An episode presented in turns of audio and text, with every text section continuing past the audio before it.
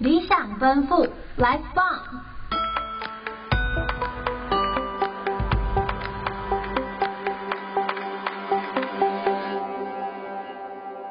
！Hello，大家好，我们是理想奔赴，Life 棒，我是今天的主持人许玉婷，我是今天的主持人萧一晨。上一次我们跟大家提到了社运相关的议题，那其实社运也包含了很多不同面向的对立。这一次呢，我们要和大家谈的是群体之间的对立。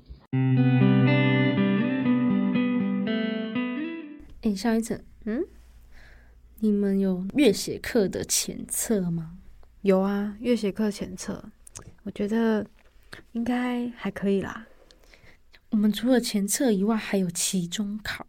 你们有期中考？真的假的？对啊，我们今天才刚考完期中考，是从老师出的题目三选二写五百五十个字的作文。嗯，然后其中一题就是《与世界的孤独同在》这本文本里面，然后最有感触的一篇。诶，那你是写我们这次主要探讨的议题里面找到的文章吗？对，我写的是岛屿女生的非洲时光，啊，那是我们这次选的故事诶。对，就是有点像我们在探讨的族群对立的议题吗？嗯，就是像我们可能会讨论到说，你所认为的对立是什么样程度的对立？可能像战争之间的对立，有可能是没有那么强烈的对立啊。像呃，可能小朋友之间的吵架也算是一种小小的对立，嗯。可是它的程度却又没有战争、没有种族、没有宗教那么呃激进啊，或者是那么严重的对立，嗯。所以我们其实嗯。呃有时候要去想的是，在这种对立下，你所认为的对立是像革命那样子激进的对立，还还是其实只是我们日常生活中小打小闹的那种对立？嗯，分蛮多种的，就是像你刚刚说的，在战争当中，国家、族群或者是宗教，这些其实都会造成蛮大的一个影响。但是，可能在我们平常日常生活中，哦，小小吵架，或是嗯，你的意见跟我不合的这种小小对立，好像它的影响没有这么大哎。对，但是除了这一点以外，嗯，在这篇文章中，还有一篇是我们不在卢安达，嗯，然后其实主要是作者在叙述关于卢安达饭店这个电影。嗯，然后他所发生的胡图人跟土西人之间的一个嗯战争，嗯，他们之间的对立，对。但是他叙述到最后，他的结尾写，嗯，他很开心，嗯，保罗就是剧中的主角，然后他可以帮助他们的对立面，然后最后大家都在这场大屠杀中存活下来，但是他很后悔。他后悔写这么多关于卢安达的事情，因为我们不在卢安达，没有办法真实的去体会他们的心境，他们所面临的困难。嗯，那就像我们的族群战争对立以外，我们这么像政治因素啊，或者是地理的等等比较实际，然后无法改变的因素以外，还有一些人性面，像是在战争下妇女啊、婴儿、其他的难民啊、人质啊等等。那我们其实有时候没有办法像他们这么感同身受去体会，因为我们。生活在一个很幸福的环境下，对，但是我们就是要学会以客观的角度，因为我们不是他们，所以我们要以客观的角度去看待他们所发生的一切。是，那接下来我们就要讲关于最近新闻很严重的以巴事件。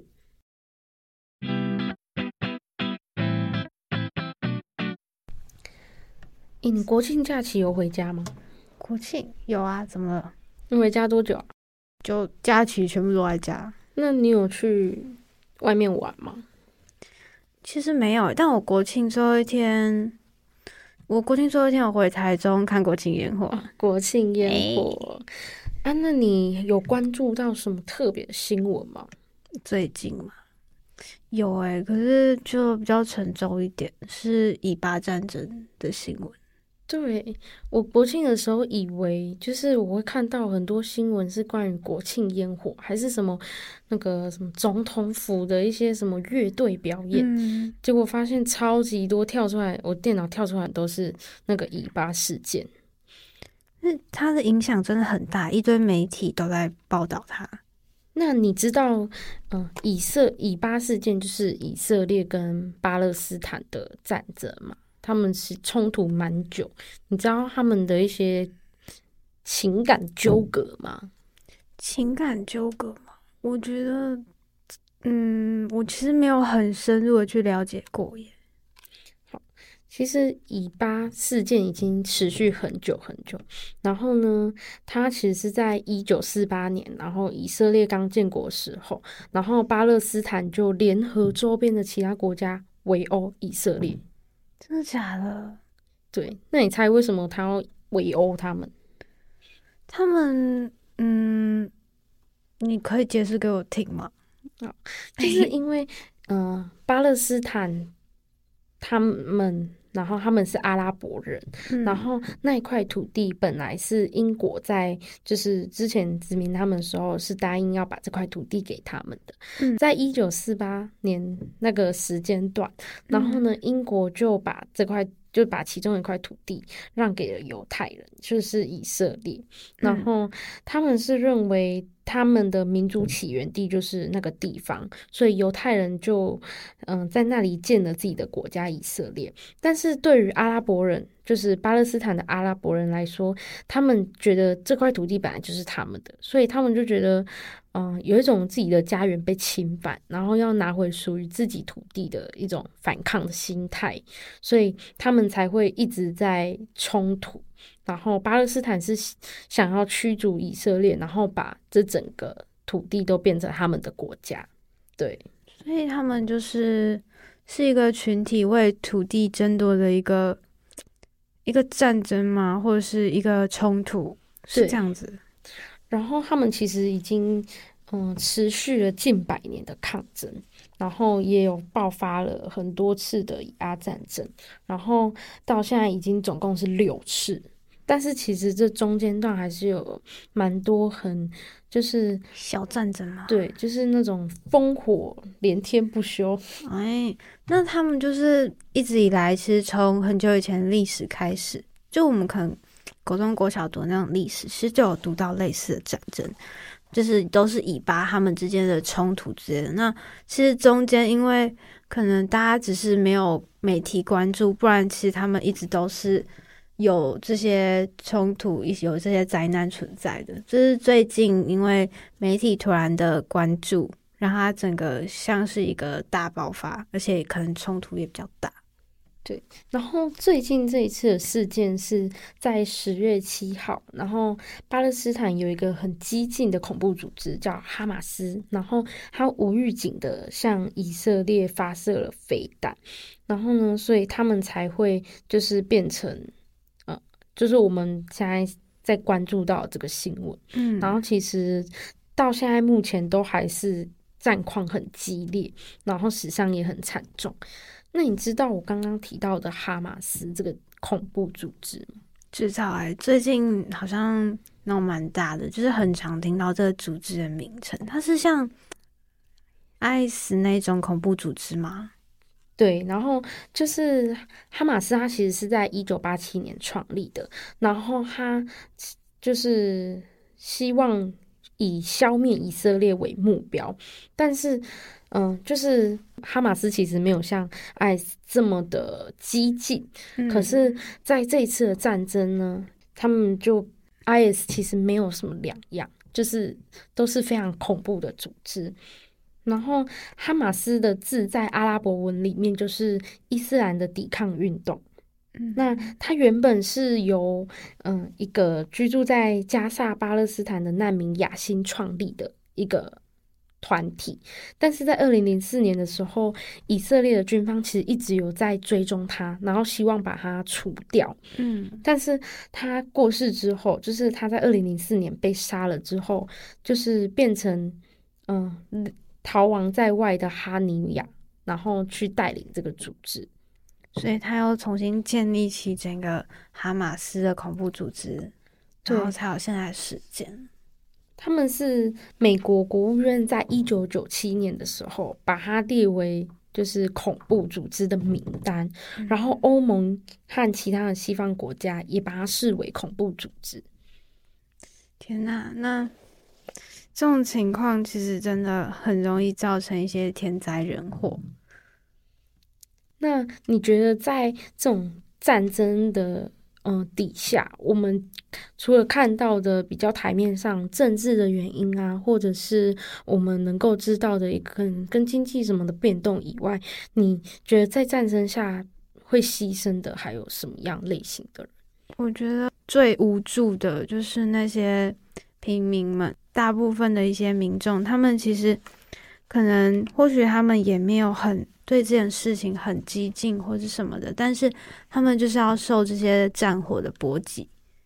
而且尤其是一些一些爷爷奶奶，他们可能已经行动不方便了，但他还是要在这个战火下尽量的去存活下来。然后小孩他们可能还什么都不懂，或者是还被抱在手上，就要经历这一切。然后你知道，就是在发生这件事情之，然后我看到的第一则新闻是。有人被抓去当人质，嗯，对，然后就是我觉得在战争下，就像你刚刚讲的，是很无助的平民。嗯，通常，嗯、呃，在战争下被牺牲的都是没有反抗能力，然后没有一定的背景势力的人，他们有挟持民众，然后到加萨走廊当人质。刚开始是以色列政府大概说有一百九十九个人。被抓走，但是哈马斯声称他们押了嗯两百到两百五十个人，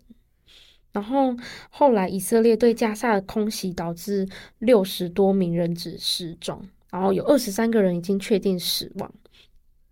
那其实在这段时间，以色列的军事行动已经造成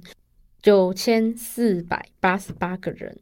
嗯，巴勒斯坦人死亡，然后。嗯，虽然我们会觉得说，嗯，是巴勒斯坦先对以色列进行攻击的，可是相对的，当人家来攻击你的时候，你会有会有反抗吗？对，所以当你反攻回去的时候，对方也会受到伤害。嗯，所以其实不管是以色列还是巴勒斯坦，无论是谁先造成这次战争的开始。但是最后牺牲的还是双方那些没有反抗能力的一些人质，嗯，或是难民，还有一些老弱妇孺，他们就是只能在自己小小的屋檐下面这样子生活着，但就是让这些战争爆发的人们，他们好像是为了一些他们想要有的思想，或者是想。他们需要的政治或者是土地等等一切，但嗯，或许对于有一些人来说，他们觉得其实只是把生活过好，他们就觉得非常的幸福了。但就是会有这种遭受到这些灾害来临，好像也挡也挡不住的。而且你知道，就是嗯，在这个战争的情况下。就像你说的，他们会有一丝丝想要存活下来的那种希望，嗯，所以他们其实是有试图逃向其他国家去、就是、求助，对。但是呢，嗯，埃及跟约旦是拒绝他们的难民，嗯，以色列报复哈马斯嘛，然后他不是轰炸了加沙走廊嘛，嗯，但是。那些绝望的巴勒斯坦，他们就是向邻近的埃及还有约旦呐、啊，然后去寻求救护，但是他们拒绝了那些难民，然后他们是担心以色列想要把巴勒斯坦人永远驱逐这两个，就是驱逐到这两个国家，嗯，然后大概有七十万的巴勒斯坦，然后从目前到以色列国土。就是被逐出或者是逃离，然后也就是巴勒斯坦人说的灾难日。嗯，那嗯，身为女性，你觉得就是在战争下女生的反抗能力，你觉得怎么样？其实就也不能说是女生或者是男生这种分别，但是因为相对的，有时候我们会遇到很多没有办法反抗的状态，就是没办法，就是像是我们曾经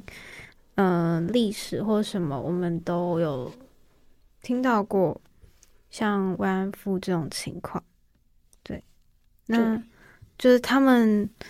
想反抗，但是如果真的没有反抗能力，他们也是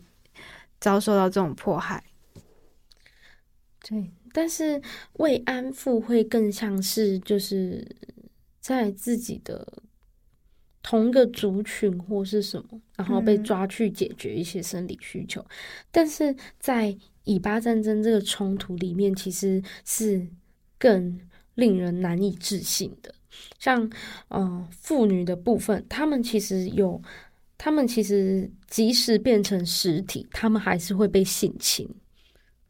嗯，为什么？天哪！对，然后就是他们俘虏了三十五名的以色列和平民，然后有一些甚至是遗体，然后遭到那些武装人员的亵渎。然后也有是扒开以色列女兵的服装，然后把她的遗体丢在卡车上公开的展示，或是吐口水。另外最恐怖的是婴儿的部分，就是除了有婴儿遭到杀害之外，然后也有很多的小孩被就是掳走，然后女孩也有人是躺在自己朋友的尸体上被性侵的，嗯。对，然后我觉得这个是特别的夸张，然后他们甚至上传了很多张残忍的婴儿照，对，然后就是只是为了指控哈马斯的罪行。那你觉得未来如果你有小孩的话，你觉得你的小孩被这样对待，你会有什么样的心情？我觉得。虽然我现在没有办法完完全体认那种心情，但是这心情一定非常复杂，而且可能会有更多的痛恨、憎恨在心底。而且在那种情况下，好像我也没有办法做出什么任何的反抗，但我非常生气的那种感觉吧。对，那就像你所说的。嗯，虽然你没有办法真实的去感受，因为我们毕竟还没有过小孩，所以我们没有办法像一个母亲一样去体会这一切，就是在我的真实生活中发生。嗯，但是我们至少是能够用客观的。嗯、呃，且正常的心理心态去想这件事情，它发生的时候，我们会有什么样的反应，或者是会有什么样的基本心理？嗯、那就像我们在文本中提到的，我们不在卢安达，我们没有办法就是理解卢安达他们怎么样被破坏。可是我们从嗯、呃、一个客观的角度，我们就是可以去了解，在战争下，他们其实是很可怜。然后这些东西也其实只是他们的过往，导致他们现在需要承受这样子的嗯、呃、战争啊，像破坏，像以色列跟嗯、呃、巴勒斯坦，他们持续了这么久的战争，嗯，那他们一定有无限循环他们的后代。那就像他们现在遭到战争的这些人，他们其实也不是最一开始去建国的人，嗯，没错，所以。有时候，其实我们如果用客观的角度去看的话，会发现就是有些事情，嗯，我们可能没有办法真正的体会，可是我们可以用一个客观的角度，然后抱着一个尊重的心态去看待它。没错，就是一个尊重。然后，虽然很多事情有两面性，但我们以尽量客观的东西将这一切陈述出来。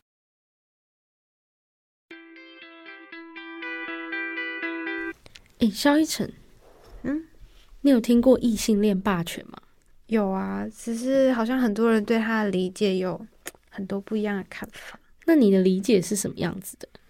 我觉得吧，有异性恋就一定会有非异性恋者，那就是两个对立的群体。在社会当中，就是好像大部分人都会觉得异性恋这件事情非常的正常，你不会特别去说哦，他是异性恋。那他其实就会有一种在社会当中有一个比较高一阶的优越感、优优势，所以就形成了一个在社会上的异性恋霸权状态。对，那嗯，除了你讲的以外，其实我所认为的异性恋霸权，嗯。当然，只是我单方面的认为。我觉得他的霸权的霸更像是霸占的霸，就是以异性恋霸占这个社会，对于我们嗯男女之间，或者是不管是任何形态的交往的感情方面，嗯、那异性恋这个就是霸占我们大家思想的其中一个很根本的形态，嗯，就是。嗯，除了他会觉得自己是异性恋，有一种优越感，而去排斥非异性恋的任何一种模式以外，他更像是希望霸占我们在嗯，无论是传统还是延续至今的一个对于感情固有的一个形式，对，嗯，一个想法。那你知道，其实嗯。除了我们私底下单方面的对于异性恋霸权，或者是嗯任何不管什么形式的交往以外，其实，在社会上也有一个团体，然后有一个事件，其实是排斥非异性恋的一个事件吗？嗯，你是说那个真爱联盟的那个事件吗？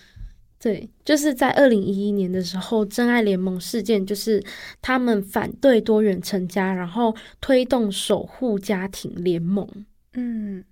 然后他其实就是认为呢，嗯，在传统的这个异性恋的思想下，然后他们反对任何同性恋啊，或者是嗯跨性别啊什么等等的其他模式的。嗯嗯。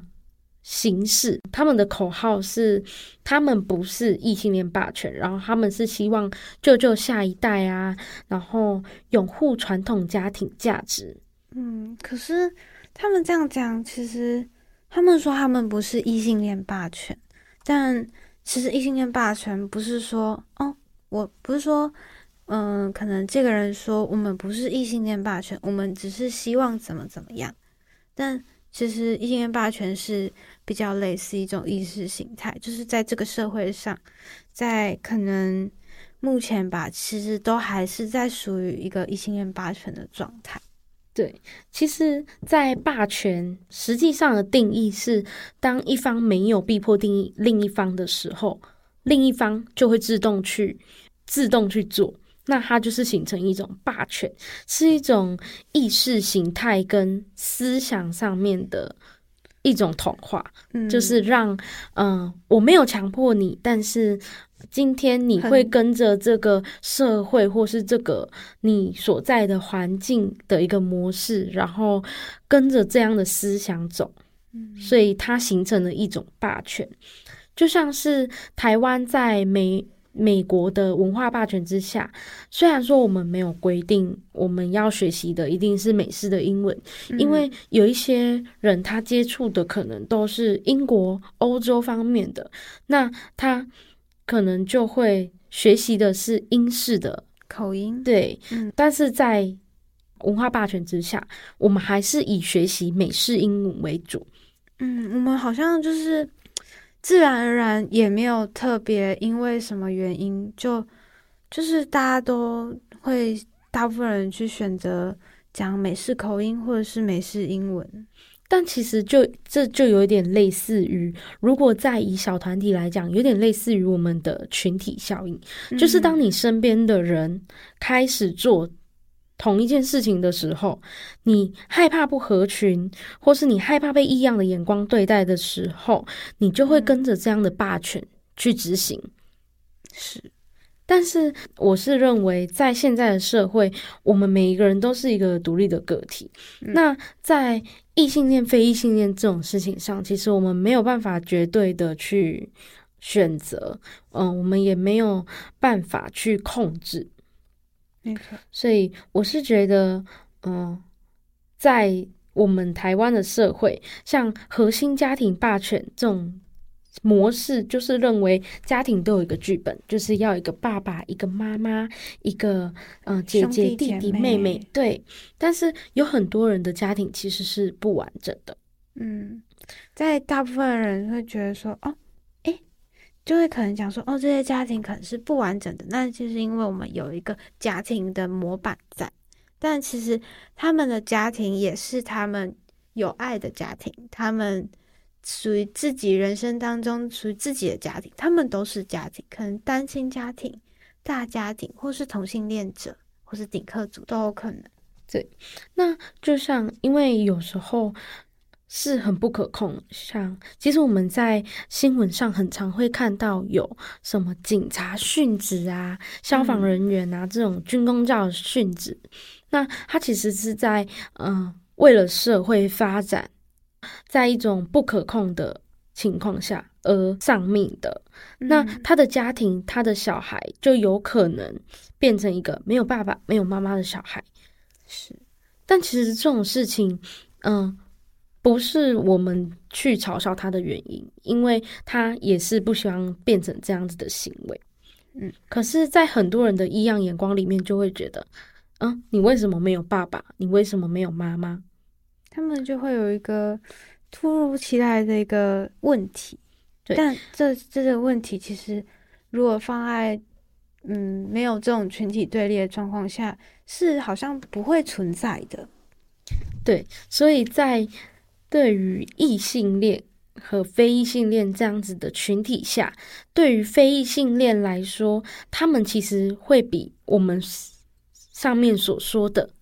有拥有更多的压力，嗯，因为他们需要对抗的除了别人的异样眼光之外，还有对于给予的模式，让他们会有更多的嗯，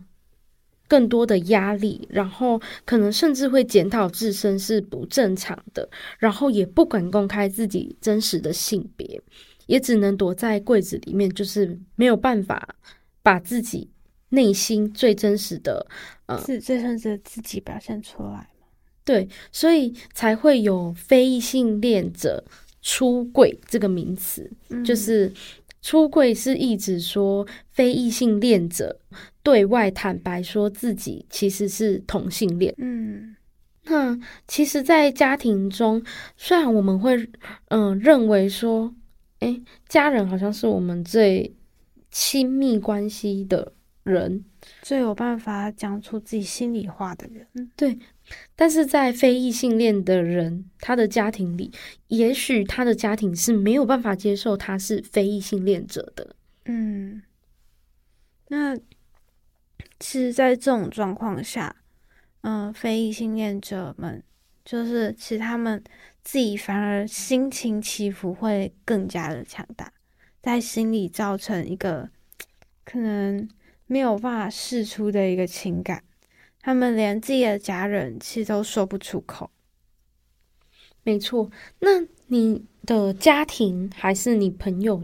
或是你曾经有遇见过什么样的？呃，他的家庭可能是没有办法支持这样子的形式吗？嗯，其实，其实现在很多的很多的人其实。越来越有办法去接受非异性恋者的存在，而且其实对这些他们不会觉得是什么，他们就觉得哦，其实蛮正常的。而且，嗯，大家大家都是都是一样，我们都是朋友啊，我也不会觉得说哦，你是你是非异性恋者会怎么样之类的。但是其实，在家庭上面。会有相对比较多、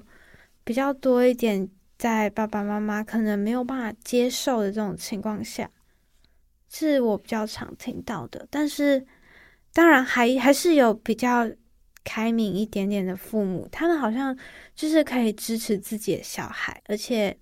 嗯，有办法跟自己的小孩敞开心胸。嗯，他们，我觉得这是一件非常好、非常幸运的一件事。好，其实在，在嗯大学以前，我是没有接触过同性恋恋者。好，我就是就是我的朋友其实是没有同性恋者的。嗯。在学校的宣导方面，会不断的嗯教我们性别平等啊、性别平权啊，或者是嗯对于自己是不是异性恋这种东西，要保持着一种呃自信，然后对别人也要保持着一种尊重的心态。所以，其实，在学校的宣导下，我们其实即使没有遇到像这样子的人，可是我们还是能够了解，嗯，在这方面。其实是有诶异性恋跟非异性恋者存在的。嗯，那其实，在我的家庭里，嗯，我的叔叔是没有办法接受同性恋者的，对，有点极端的那种。对，因为我是曾经问过他说，如果你的就是我的堂弟，嗯，然后如果是同性恋者，你可以接受吗？他是没有办法接受的。嗯，可是，当我们回归到像与我们同才之间。嗯，其实会发现，嗯，像上大学以后，我也有遇过非常多是同性恋者的人。刚开始可能会觉得意外，但这样的意外不是意味着用异样的眼光去对待，而是因为我没有接触，所以认为很新鲜。就是是对于我来说是一个呃我认知外所遇见的事情。对，但会更深入的了解，发现，嗯。老一辈的人，像我的爷爷奶奶，也是没有办法接受的。他们会觉得说：“哎，异性恋就是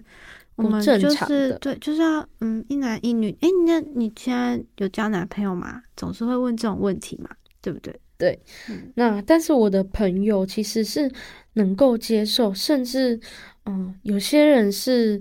会去参加像推动。同性恋同婚啊，这些支持的活动的一些人，嗯、那我觉得，其实，在异性恋霸权之下，很多人可能会不敢说。但如果当我们愿意慢慢的去改变这个社会，或是对于我们的下一代，我们可以去传递他更多对于异性恋跟非异性恋之间其实是平等的，那我们的社会其实会，嗯、把非异性恋也当成是一种正常的模式。嗯，其实我觉得在现在现在的社会当中，对于嗯，其实已经没有太多的分说异性恋者与非异性恋者。大部分大部分身边的人其实都是哦，我认为就是都可以，大家嗯就直接说出来，或者是其实大家都看得出来。我觉得这其实没什么，而且我觉得这一切都很好。那难道不是异性恋者，我的人生就不好了吗？我们还是好好的过，只是这这我们这次讲的异性恋霸权，就是一个族群对立的一个概念。对对，在异性恋者与非异性恋者之间，他们可能曾经有比较大的隔阂。或是比较没有办法去，可能异性恋者没有办法去接受非异性恋者，但我希望在就是这个社会其实会越来越好，我们大家非常的就是可以，就是大家会越来越尊重所有的群体，我觉得尊重很重要，但最好是大家都可以接受。谢谢大家，我是依晨，我是玉婷。下次见，拜拜。拜拜。